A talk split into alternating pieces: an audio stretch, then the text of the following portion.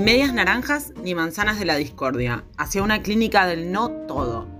Podcast de la plenaria del Seminario Clínico Anual del IOM 2 Mendoza. Ahora bien, ¿de qué se trata en el análisis? 12 de junio de 2021. En esta oportunidad tenemos la suerte de contar con Marita Manzotti. Bienvenida Marita, gracias por estar hoy con nosotros. Les cuento que Marita es analista practicante de la Escuela de la Orientación Lacaniana y de la Asociación Mundial de Psicoanálisis, y también se desempeña como responsable de los testimonios clínicos del ICDEVA.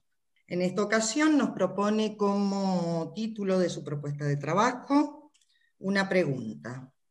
Ahora bien, ¿de qué se trata en el análisis?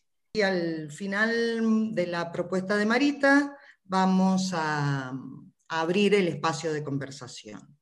Bueno, hola Marita, eh, te damos la palabra. Hola, bueno, muchas gracias Dolores. Felicitaciones. Eh, Ayer he tenido la suerte de, que Gonzalo me, facilitara conversaciones con el otro. No, no he llegado a, leerlo ni escuchar en profundidad, pero me pareció una iniciativa fantástica. Eh, estéticamente eh, me encantó, así que lo felicito y cuando lo lea comentaré, no ahora, que me ha parecido una, además el índice es precioso, las propuestas que hacen me parece eh, absolutamente acordes al tiempo que, que, va. agradezco muchísimo al Guión eh, la invitación y me da muy, mucha alegría. Hace un montón que, no, no veía caras conocidas, este, es un gusto muy grande para mí acompañarlos un ratito.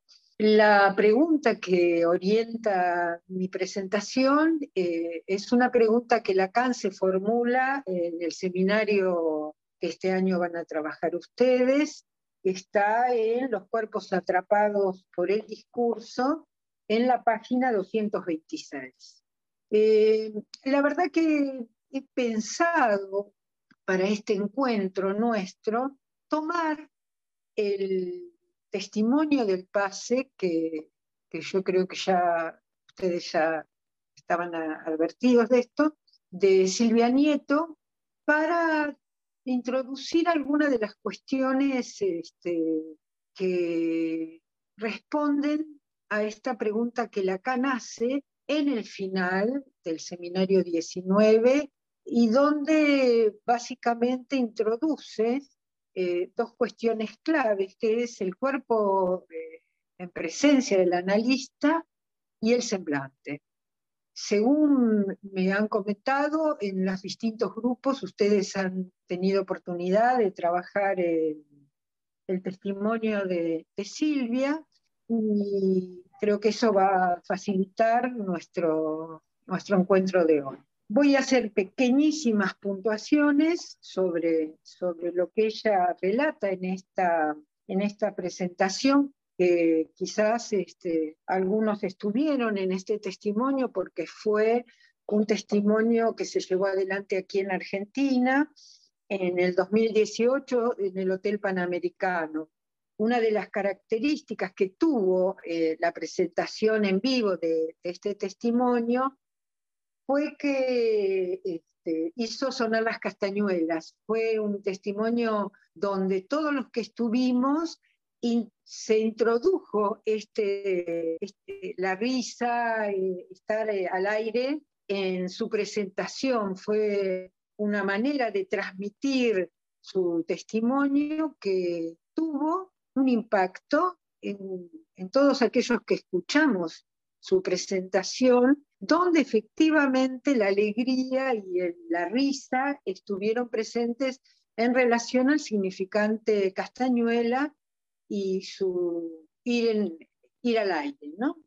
Antes de que hagamos esta puntuación, me he tomado eh, el atrevimiento de rastrear un poco algunos testimonios de Silvia y querría eh, introducir una respuesta que ella da, a ver dónde la tengo, una respuesta que ella da a una entrevista que le hacen, que por supuesto la tenía acá y ya la perdí porque tengo 2.500 cosas, aquí está, donde ella toma específicamente eh, una referencia, que es la que yo quería tomar del seminario 19, en relación a la presencia del analista en la cura. La pregunta que le hace este, es, ¿qué nos podría decir usted sobre dicha presencia terminado un análisis? ¿O cómo ha cambiado su praxis? Eh, esta entrevista eh, fue realizada por Marta Berenguer en la 17 conversación clínica de, de la ICEF, que era sobre la presentación del analista en la cura. Y lo que ella responde es lo siguiente.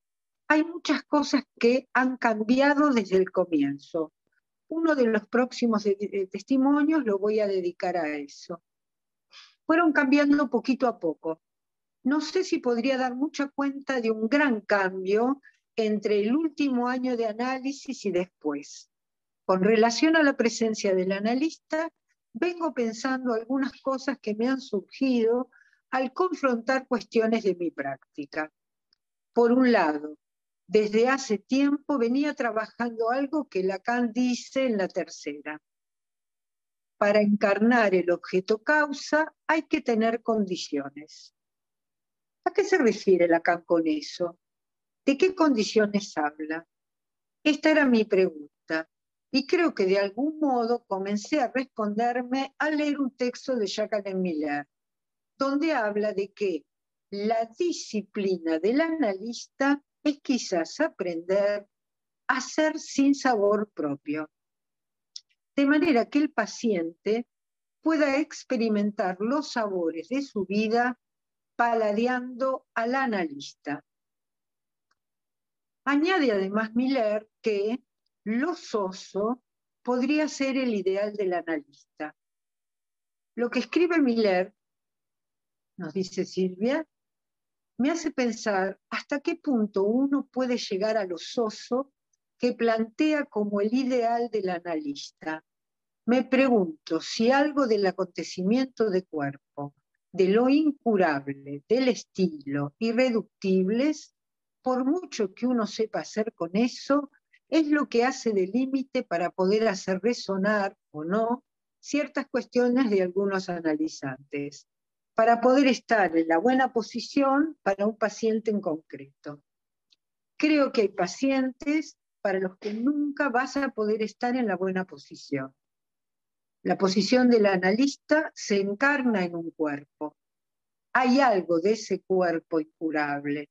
Hay algo de un estilo irreductible, por, por mucho que uno sepa hacer con eso, eso hace a unos límites.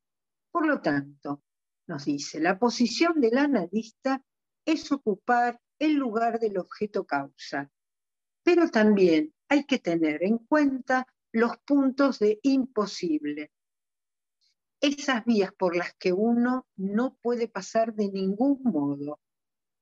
Así que hay con quienes uno puede consentir a dejarse paladear con sus sabores, como dice Miller, empleando esa metáfora, pero hay otros en los que uno puede decir, no, a eso yo no me presto, me parece que eso tiene que ver con los puntos de imposible para cada uno y que ha podido dilucidar en su experiencia analítica. Por eso hay analistas uno por uno. El cambio de posición de analizante a analista puede devenir en un análisis, pero esa posición se encarna con un cuerpo. Bien, esta respuesta que a mí me pareció extremadamente sabrosa a mi paladar, incluye, en principio, el estatuto del analista en tanto objeto A, el valor del semblante y lo imposible de la presencia del analista en el cuerpo. Ese es un poco el recorrido que me interesa hacer con ustedes, porque de alguna manera este seminario introduce un lugar para el analista con una función específica que vamos a ir trabajando. Comienzo entonces con eh, una pequeña, un pequeño recorrido para aquellos que no han tenido oportunidad de, releer el, el testimonio, que lleva por título Consentir al reconocimiento. Ella inicia este testimonio eh, situando, eh, eh, ella inicia este, este testimonio introduciendo una interpretación que es la que ella elige como una privilegiada a lo largo de todo su tratamiento. Y es una intervención, una interpretación del analista que eh, sostiene eh, que ella no, no soporta el reconocimiento. Ella no consciente, ese es eh, el significante que utiliza el analista, ella no consciente a el reconocimiento que recibe. Esta operación que produce esa intervención toca el corazón de su ordenamiento no solo fantasmático, sino, y este es el punto que, me gustaría resaltar, la ubicación de su voz. ¿De qué manera eh, ella encuentra eh, en un goce en privado un valor que le permitía hacer en privado lo que a ella le gustaba. Sostener ese goce en privado le permitía, y así lo formula, no ceder el goce. Esta paradoja que produce la interpretación en el punto donde señala la satisfacción y el goce maldito, el que no, el que no, no cede, pone en juego la contracara, que es como ella, reclamando ser mirada, sostenía guardarse ese goce al punto tal de que evitaba mostrarlo y conjuga ahí la presencia de la objeta mirada del otro con un goce no cedido.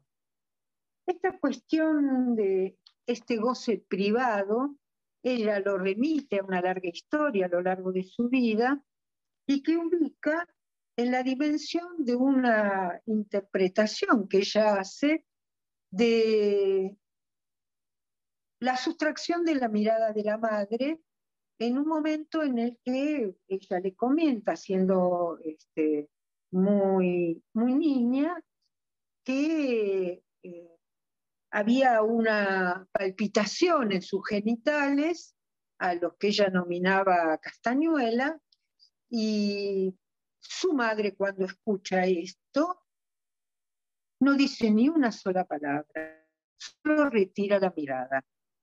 Y ella interpreta que había algo ahí que estaba privado, interpreta inmediatamente que el deseo de la madre es private de eso y que en tal caso, si querés hacerlo, no será más que en la forma privada.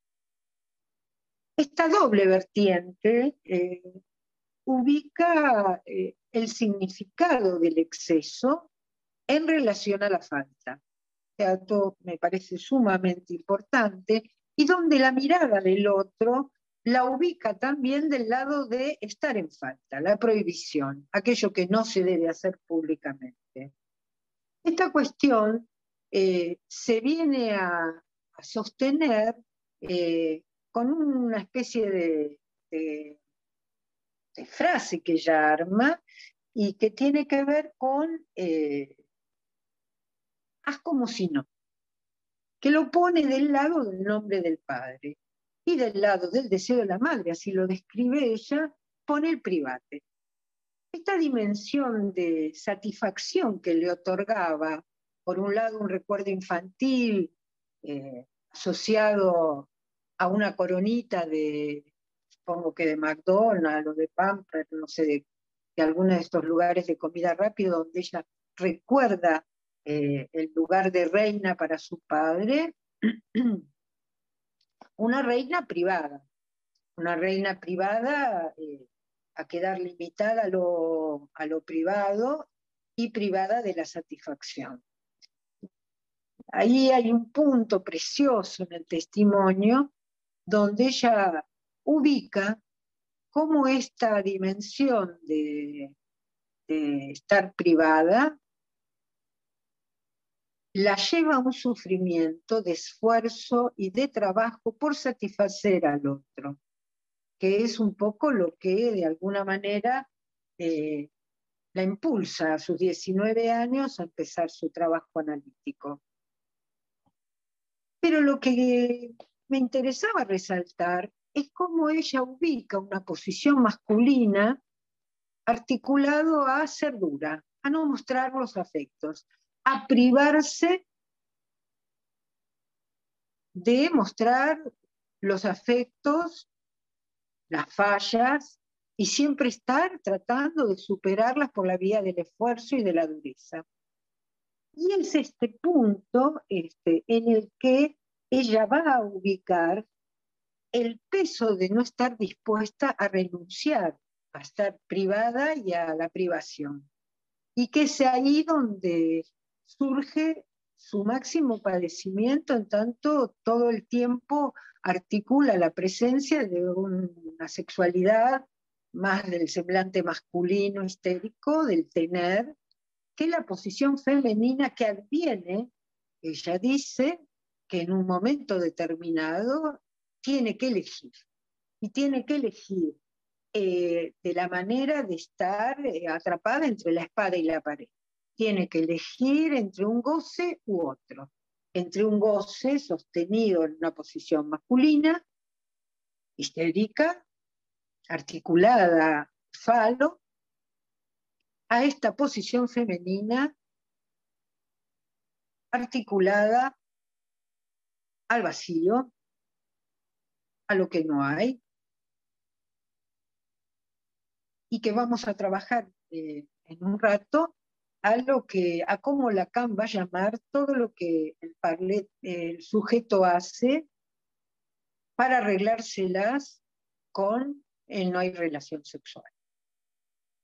Entonces, en ese punto, eh, este, este lugar eh, donde el analista le interpreta tú no conscientes al reconocimiento,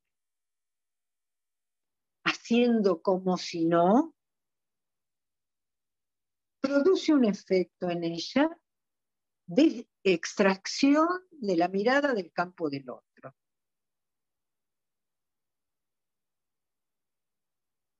Y casi como si el efecto, y así lo vas a explicitar, queda ubicado en el territorio de una experiencia que denomina acontecimiento de cuerpo. Y es a partir de esa extracción, de, esa, de, la, de la presencia que surge en un sueño, donde ella tiene un bultito entre las piernas y eh, intenta ver qué es ese bulto y finalmente saca un pene de, la pierna. Y comienza en el sueño a reírse a carcajadas compartiendo con otras este, colegas, mujeres, y lo que piensa en el sueño es que va a estar más libre, que va a tener más movimiento. Y sostiene que eh, en, ese momento eh, lo que irrumpe es como la, la sesión de esa identificación masculina le va a dar paso a la carcajada. Estar como unas castañuelas, así ella lo nombra, y lo describe como una expresión que compromete a todo su cuerpo, no exclusivamente al órgano femenino, como aquellas castañuelas que le palpitaban en, el inicio de su testimonio. Y cómo esa movilidad le introducía una sesión de esa posición de lo duro a lo amoroso. Ella lo ubica en ir a mi aire, que es un poco eh, el nombre que coloca a, su sintón. Eh, donde lo que queda develado es que ya no va a necesitar ocultar su posición femenina,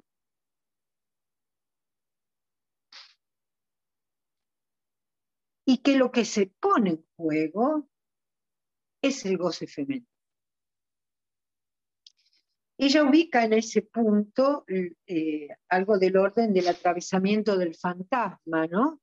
Pasar, ella lo, nombra como eh, se produce una especie de, de atravesamiento que va desde la sobreexcitación de la, o hiperactividad que tenía en todo el cuerpo, este, hasta eh, la sensación de falta de aire, ¿no? que era un poco el, circuito edípico que había construido con esta relación fantasmática eh, al hacer que no, como si no. Finalmente lo que va a relatar eh, es un, último sueño en el cual otra vez la palabra del analista, detona en ella el significante del servir. Eh, la señora que sirve, la intervención del analista y la marcación de qué sirve, ¿no? Eh, y en ese punto eh, hay algo que se juega en esa, en esa intervención donde lo que resulta de esa mirada, que obligaba en ella a colocarse en una posición dura y no mostrar nada de la falta, articula en el final un consentir eh, a dar cuenta de que hay semblantes que conciernen inevitablemente a la posición femenina. Hay algo del saber hacer, del arreglarse, del sostenerse en diferentes semblantes que dan cuenta de la posición donde lo femenino se soporta sabiendo hacer con ello. Eh, este pasaje de lo duro a lo amoroso eh, este ir a mi aire, como ella lo nombra en, términos de construcción de un síntoma, claramente comprometen todo el cuerpo. De una u otra forma introducen la dimensión de un saber hacer que está articulado a una invención, que es con los mismos elementos eso que ella va a llamar ir a mi aire, que no es el ahogo de sentirse mirada, quedarse sin aire, agitada sobre, eh, descubierta de dureza por la mirada en la cual se constituía teniendo que velar la falta. Esa falta que había quedado inscrita a partir de esa no mirada de la madre por el palpitar en su genital. Todo el recorrido de este testimonio para mí es eh, impecable en relación a lo que Lacan va a situar en el seminario 19. No sé quién lo eligió este testimonio, quién fue, pero quien lo hizo eh, supo hacerlo. Y me gustaría que compartieran conmigo, si Andrés tenés eh, la imagen que me encantó porque está también en, en, en, la publicación que, que, hemos visto recién, virtual. No sé ¿Cuál, Marita? Sí, sí, estoy acá. ¿Cuál? Eh, a Gonzalo yo le pedí si, si podía compartir conmigo algo que Lacan refiere en Coda, en los cuerpos atrapados por, por el discurso. ¿Lo tenés, Gonzalo? Sí, claro. ¿Lo podrás poner? Ahí estamos. la imagen que te pedí. Ah, la imagen. Así. ¿Está? Sí. Bien.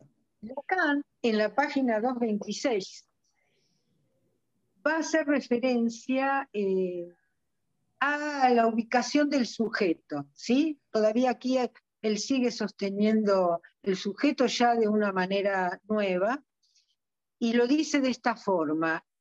El decir tiene sus efectos, a partir de los cuales se construye lo que denominamos fantasma.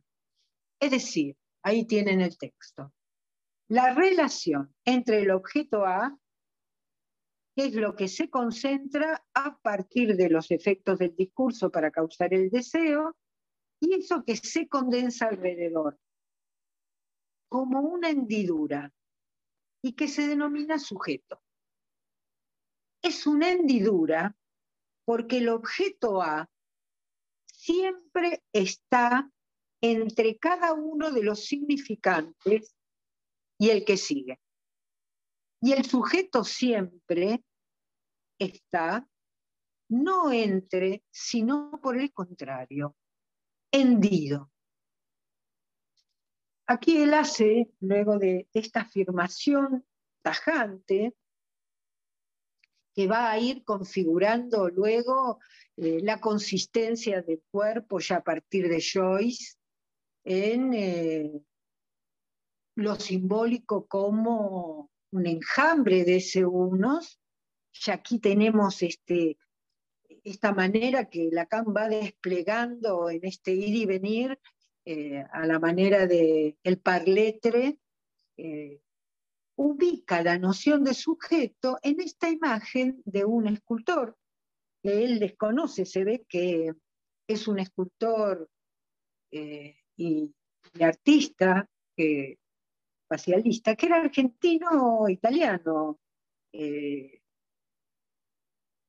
había nacido eh, en Argentina y de hecho vivió de pequeño en Argentina. Eh, luego se fue a formar a Italia, volvió a la Argentina.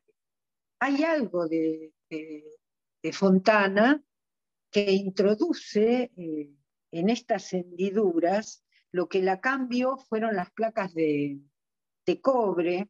Eh, no sé si habrá visto eh, eh, estas imágenes, si habrá visto alguna tela, ¿no? Porque él lo que refiere son las placas de cobre donde, donde Fontana articulaba. Esa, esa es una de las placas que debe haber visto, que debe haber visto Jacques Lacan que son hendiduras que ponen en juego eh, lo, que, lo que hay detrás, lo que hay delante y lo que se traza en esa hendidura que, a partir de la cual se, construye. ¿no?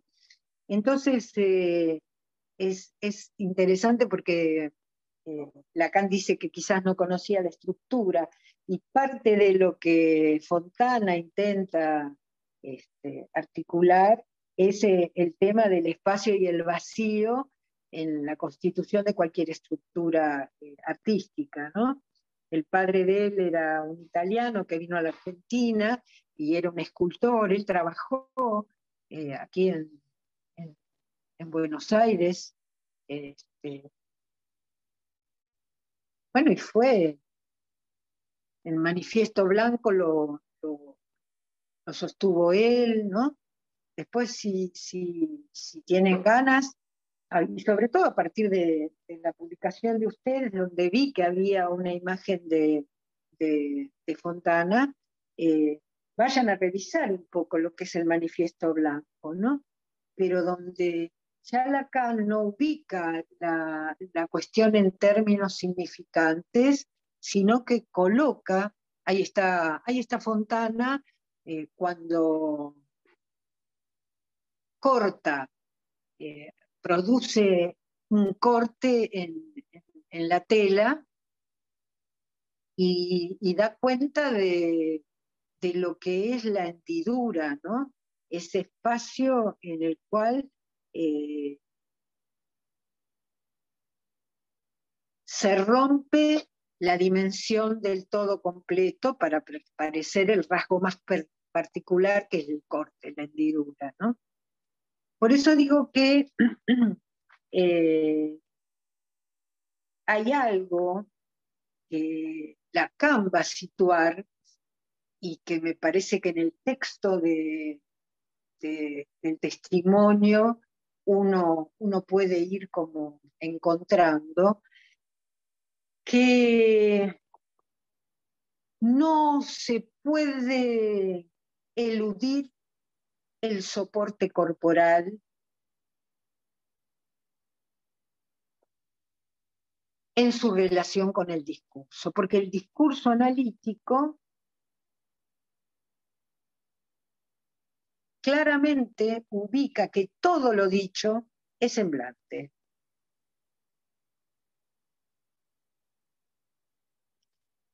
Todo lo dicho hace gozar.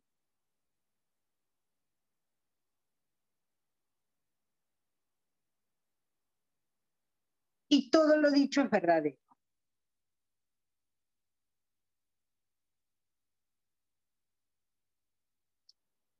Con lo cual él va a formular que se diga como hecho queda olvidado tras lo dicho. Lo dicho no está en ninguna parte más que en lo que se escucha. Y en ese sentido,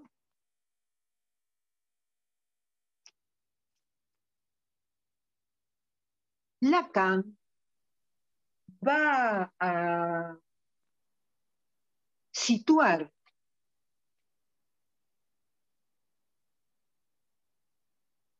en relación al discurso analítico una relación ternaria entre el par representamen objeto y dice que debe ser reinterpretado y ubica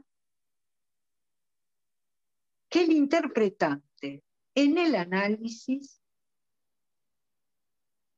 es el analizante. No da medias vueltas Lacan en este punto. Ubica al analizante como el interpretante.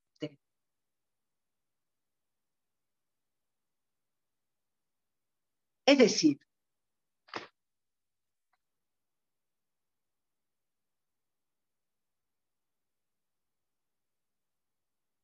en el trabajo te han querido nombrar directora, en la escuela te eligen para estar en determinados lugares. Este hombre te viene dando un lugar y tú no consientes. En su lugar de analizante, interpreta que algo va a tocar de lleno de esa interpretación en el goce del ser en privado. Es un ejemplo precioso, precioso, de este modo que Lacan va a sostener que el intérprete es el analizante.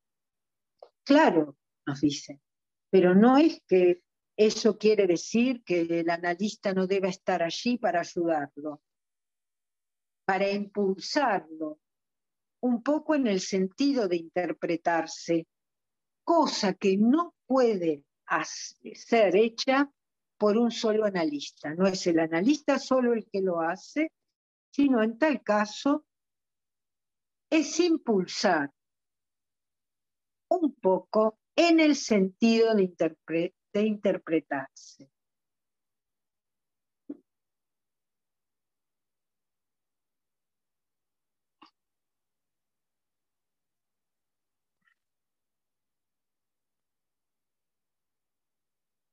Ahí una, Lacan va a ser una, una relación con Peirce y la infinitización de la deriva del sentido, ¿no? Y se pregunta cómo se frenaría eh,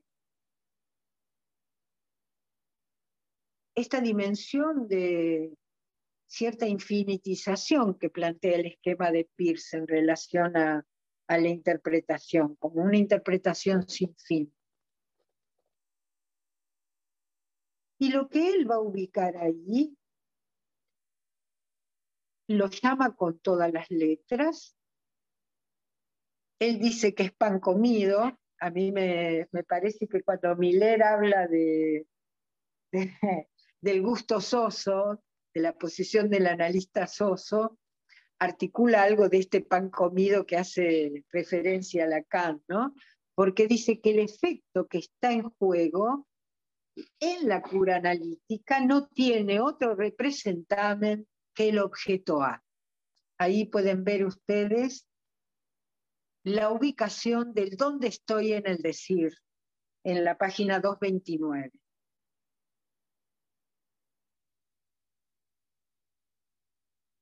No tiene, dice, otro representame que el objeto A, en cuyo representame se constituye a su vez el analista mismo en el lugar de semblante.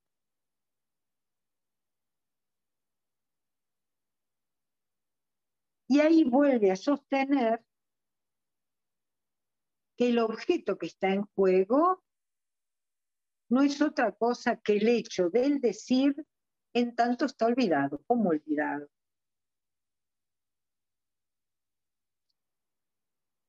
Y que queda formulado para cada uno en una sola pregunta, y es, ¿dónde estoy en el decir?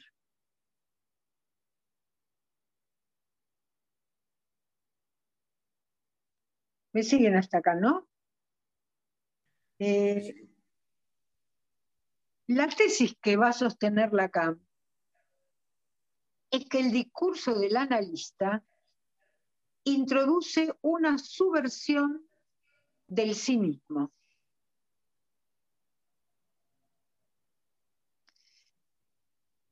Es otro sí mismo que a partir de un análisis alguien encuentra.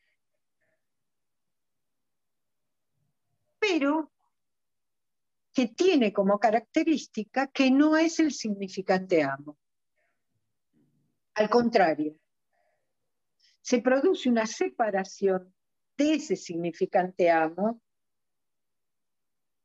En el caso eh, de consentir al, al reconocimiento, queda claramente ubicado en el lugar del sacrificio por la falta en el sufrir, en el ser dura, en no manifestar eh, nada que dé cuenta de lo que significa la posición femenina, que para ella en ese momento quedaba del lado de la debilidad, de la falta. Al separarse de los de lo que a lo largo de la vida de cada uno, ¿no? Encarnó los significantes amos, es que se tiene la suerte, la construcción, la invención de encontrar un ser en otro lugar completamente distinto.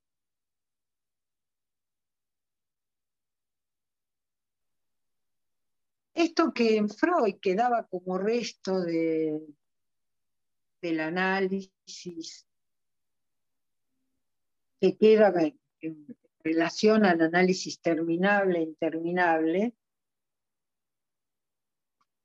Lacan va a dar vida a la escuela a partir de los testimonios del pase que ponen en juego el relato de una nueva ubicación cuando se formula la respuesta ¿dónde estoy en el desierto? Lacan al final de, de, este seminario va a tomar nuevamente la, relación del, del cuerpo y del goce en el sueño y va a ubicar el sueño justamente cuando no hay esa relación entre el cuerpo y el goce, que es en el estado del dormir, donde ahí uno puede soñar tranquilo. ¿no? Él va a nombrar que la esencia del sueño es justamente la suspensión de la relación del cuerpo con el goce.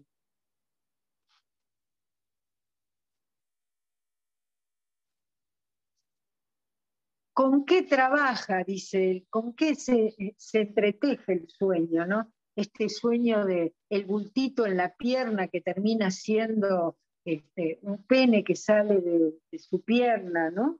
¿Con qué se entreteje?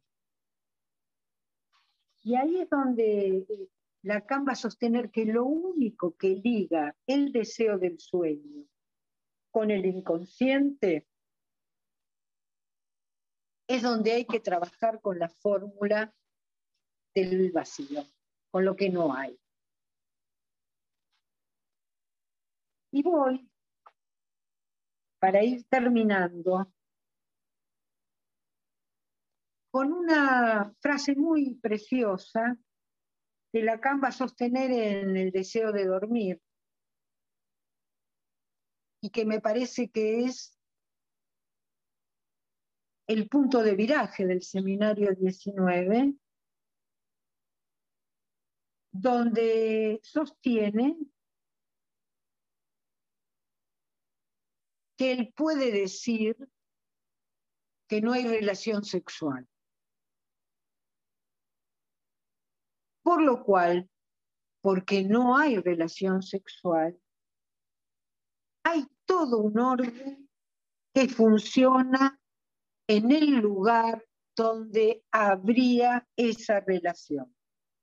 Repito, porque no hay relación sexual, hay un orden que funciona en el lugar donde habría esa relación. Allí en ese orden, algo dice, es consecuente como efecto del lenguaje, el deseo.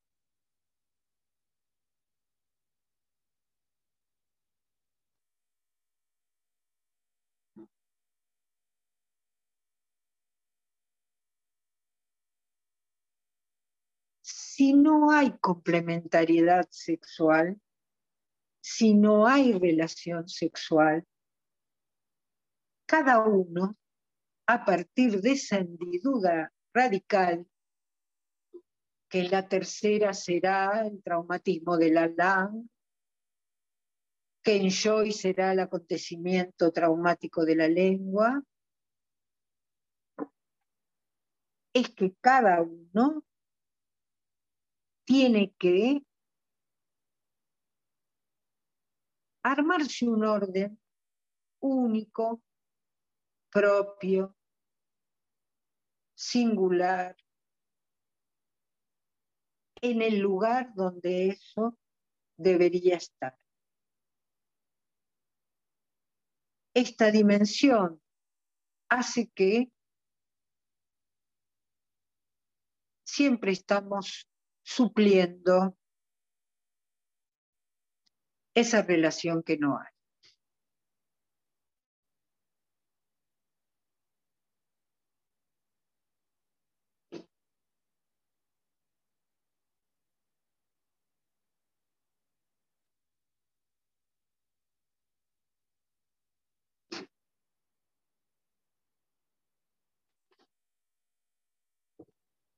tengo la impresión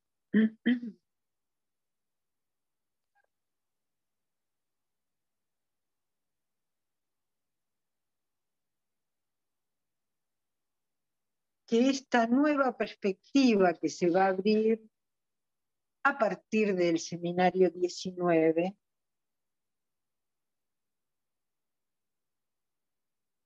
introduce una dimensión del cuerpo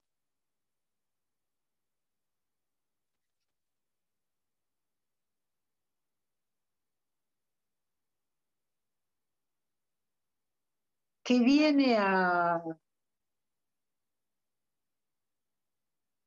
hacerlo resonar, a darle consistencia, a introducirla por lo menos,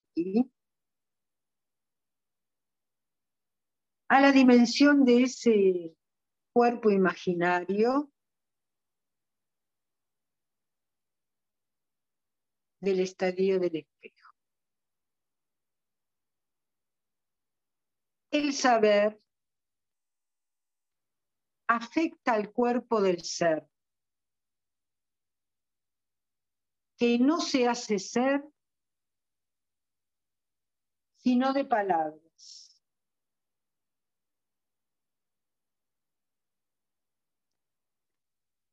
Ese cuerpo, dice Lacan, no es un sistema nervioso. Aunque ese sistema sirva al goce en tanto que el cuerpo se empareja, dice él, se apareja la depredación o el goce de lo que lo rodea. Es por tanto, dice él, verdadero que el trabajo del sueño, que prescinde, dice, del pensar, del calcular, hasta de juzgar, sabe lo que hay que hacer. Supone un sujeto. Lo que piensa, lo que calcula, lo que juzga, es el goce. y en este tiempo es en tanto castrada que habita ese lugar. Él va a ubicar el lugar del psicoanálisis con todas las letras, cómo elevar la impotencia. Hay que poner la ética al paso del psicoanálisis. Quizás esa es un poco la, el desafío que acompaña a León en el recorrido de la lectura del seminario 19. Hay algo de la ética del psicoanálisis que se puso en la buena forma en la invención de, del pase que permite, a mi gusto, encarnar la enseñanza de Lacan uno por uno. Dar cuenta de esa transformación que acontece en el goce de un parletre al terminar, al concluir su proceso analítico. Empujado ya por una causa propia de hacer de eso una transmisión a la comunidad, toda, en un esfuerzo de sistematización. Verdaderamente yo tengo la impresión que ha sido una excelente elección el testimonio de Silvia Nieto para introducir eh, OPIR. Yo dejaría aquí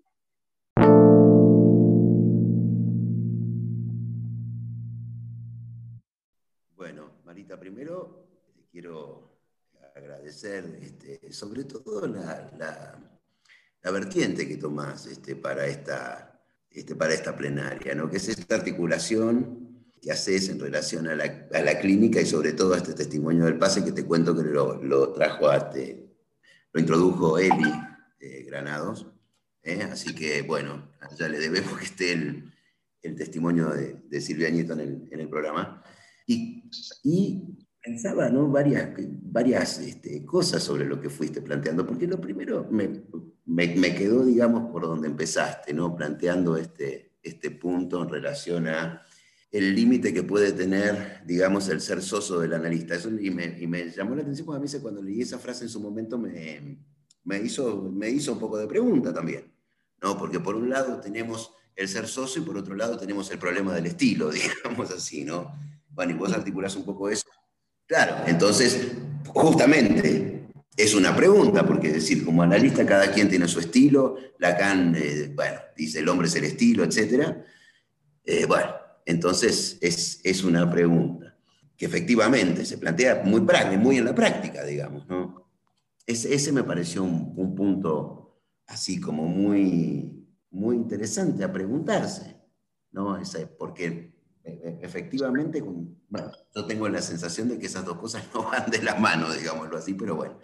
Y, y este, otra cosa que me pensaba en relación a lo que, a lo que traías, ¿no? que me quedaba, sobre todo lo que planteaste en relación a todo esto que tomaste en relación al, al tema este, de dónde se está en el decir y la diferencia que Lacan introduce, que después la retomó en la ha dicho, qué sé yo, sobre el, sobre el decir como hecho quedó olvidado tras lo que se dice, etc. Eso me hizo acordar a un chiste de Kino que leí una vez que me pareció muy gráfico sobre eso. No, no, sé, si, no sé si a lo mejor ustedes lo vieron, este, tipo que cuenta una historia de cómo caza un león, ¿no? Con otro que está ahí contándole otros tipos, bueno, que estaba atrás, qué sé yo, y de repente en la narración el león se lo come.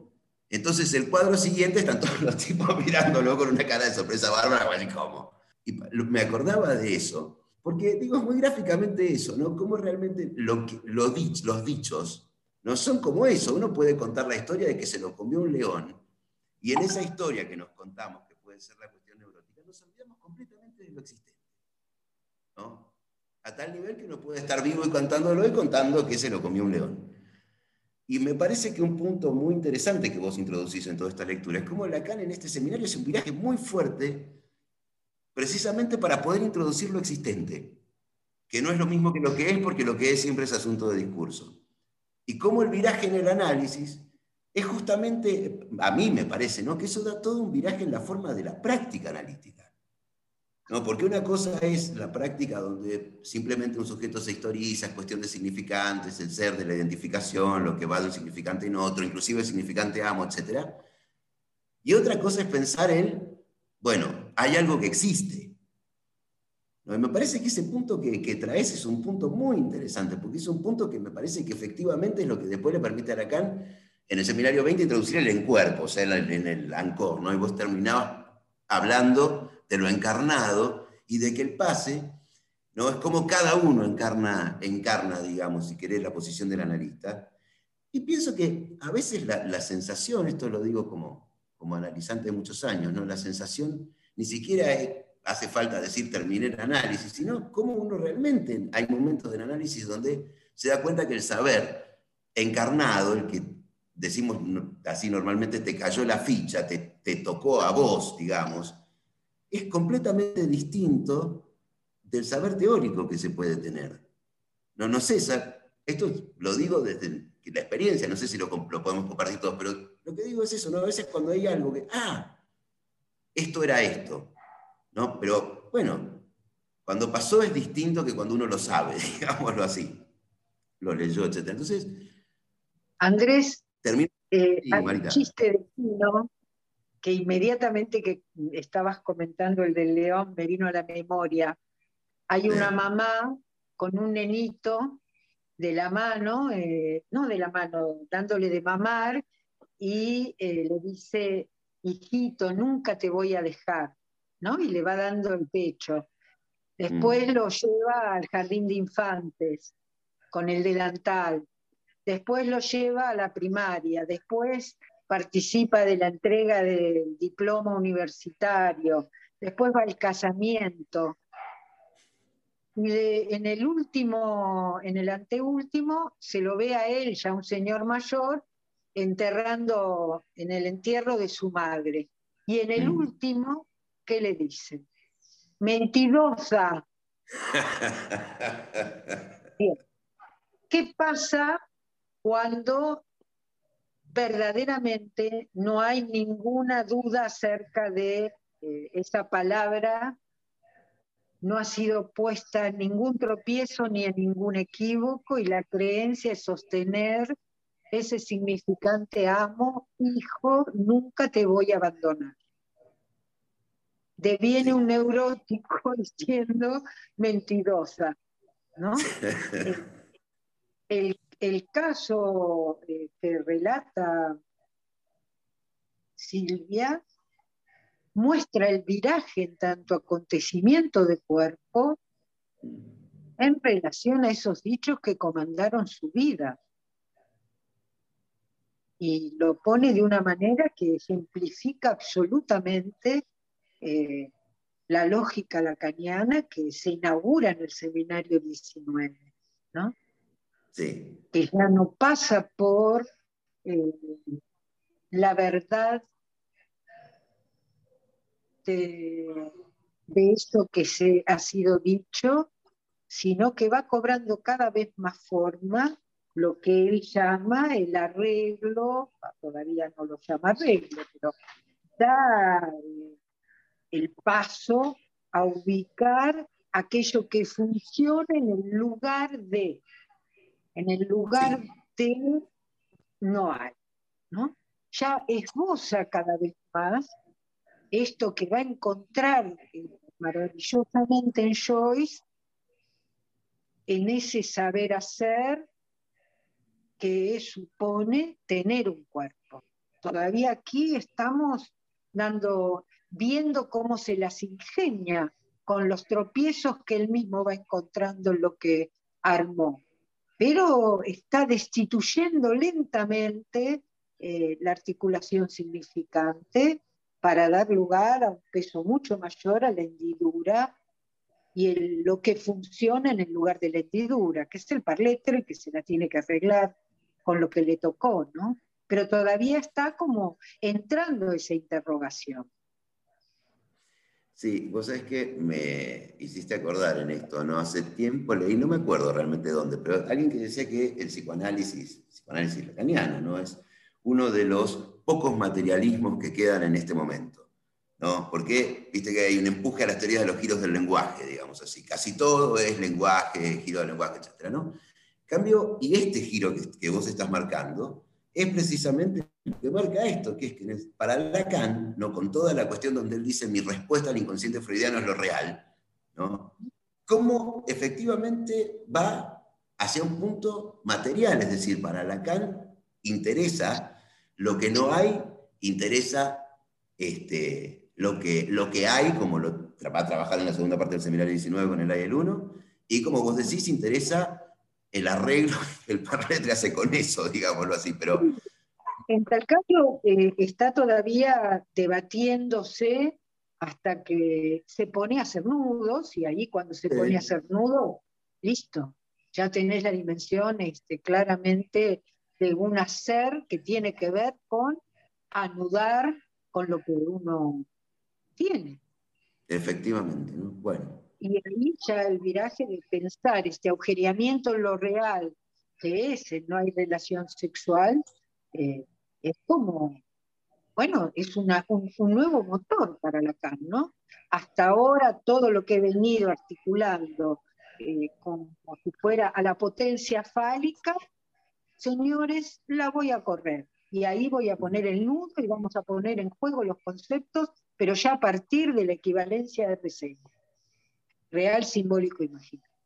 Aquí estamos en un momento donde está desarmándose para que quede el agujero en lo real y la pregunta de cómo nos las arreglamos, dando pie a, lo que ha dicho, básicamente, a qué efecto tiene haber nacido en un cuerpo defectuoso, traumatizado, que tiene este agujero en lo real, que, que no hay relación sexual. Este es, el, este es el punto en el cual él va desarmando sus propios argumentos, ¿no? Para introducir con toda la potencia, ya a partir del seminario 20, la invención de, del Lugo. Sí, veo acá que tenemos alguna, alguna este, pregunta o algún comentario por el chat. No sé, Loli, si quieres leerlo. ¿Cómo? Tenemos un comentario de Carla.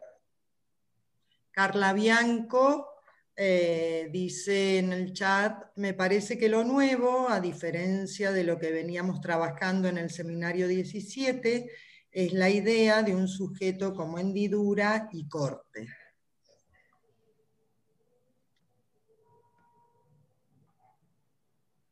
Sí. ¿Alguien más?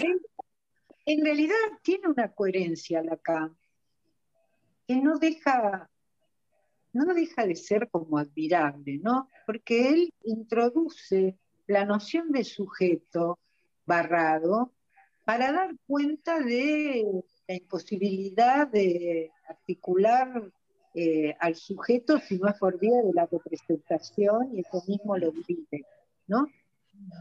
En realidad, eh, la dimensión eh, del parletre empieza a ser cómo se las arregla con el agujero en lo real, que es lo que cada vez se pone más y que la noción de hendidura introduce lo que va a ser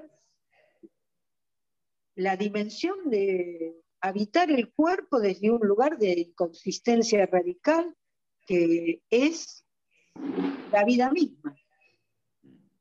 Eh, es como la dimensión enigmática de la vida en el cuerpo. En el seminario 24, eh, eh, bueno, a mí el, tema del autismo me ha llevado a avanzar muchísimo, con mucha, mucha más facilidad que cuando hay que desmontar la vía significante, ¿no? Pero él dice que eh, es por la vía de, de, un choque que uno entra en el cuerpo, es la vida que entra en el cuerpo, ¿sí? Y después dice lo tiene que habitar, como si fuera un mueble, ¿no? Lo tiene que, armar, lo tiene que... ¿Y con qué lo arma? Con palabras esa dimensión de, choque, de trauma, eh, de mal encuentro, porque Miller habla de, del, del discapacitado que es el parletre, eh, bueno, esta hendidura, esta marca, este corte eh, que él introduce aquí a partir de la imagen que, recibió en Roma de la obra de, Fontana, da cuenta de que el sujeto está ahí en la hendidura, ¿no? Es, es, eso que eh, el sujeto que es significante, que representa otros, eh, todo el tiempo tratando de agarrarlo. Y cada vez más está claro que es uno por uno, como uno se va haciendo finalmente un hombre. Y eso define la dimensión de un arreglo a partir de ese trauma, bueno, yo siempre digo, de la mala suerte haber nacido en un cuerpo humano. Es una, es una dificultad con la que nos hemos topado. Y con eso hablamos y con eso amamos. Y por eso se nos hace tan complicada la vida, ¿no? Si uno hubiera nacido, no sé, quienes tendrán pasión por los perros, el perro anda feliz y contento, encuentra una hembra y se acabó. La hembra no anda pavoneándose ni anda. No. Hay eso que es la complementariedad de nosotros. Nosotros hemos tenido, bueno, hemos encarnado un cuerpo que vino defectuoso, vino con un agujero y con eso tenemos que hacernos un ser. Esos son los malos encuentros. Si hubiéramos hecho, sé yo, mariposa, podríamos haber. La vida ahí dando vueltas, ese enigma, este, uno podría haber nacido, qué sé a mí me hubiera encantado ser pez. Me hubiera encantado andar por el agua todo el tiempo. ¿no? Y sin embargo me tocó la suerte de haber nacido en un cuerpo humano. Y eso supone un trabajo un trabajo de vivir con un cuerpo fallado. ¿eh? Lacan eh, no lo dice, pero Miller dice discapacitado. Es más, dice, nacemos como, como con una pata menos y nos armamos una prótesis, una pata de palo. Y con esa pata de palo andamos por la vida creyendo que estamos hechos unitos enteros hasta que alguna cuestión nos hace tropezar. Así que claro, esa idea del sujeto como hendidura y corte es casi, te diría, este, la noción previa del parletre teniendo que arreglárselas y haciéndose un nombre con lo que puede, con un síntoma. ¿Eh? Ya estaría Supongo que el año que viene ya estarán ahí entrando a la dimensión del síntoma. Mm. Bueno, eh, bueno, siendo la 1 menos 20, Marita, te vamos a agradecer enormemente que nos hayas acompañado hoy. Es un gusto tenerte. Bueno, como ya te decía antes, nos hubiera gustado también que estés acá, entonces te podríamos... Este, este, eh, cuando, ahí con ustedes. Exactamente, así que cuando se restablezcan los vuelos, Marita, te volvemos a invitar, ¿eh? Queda así.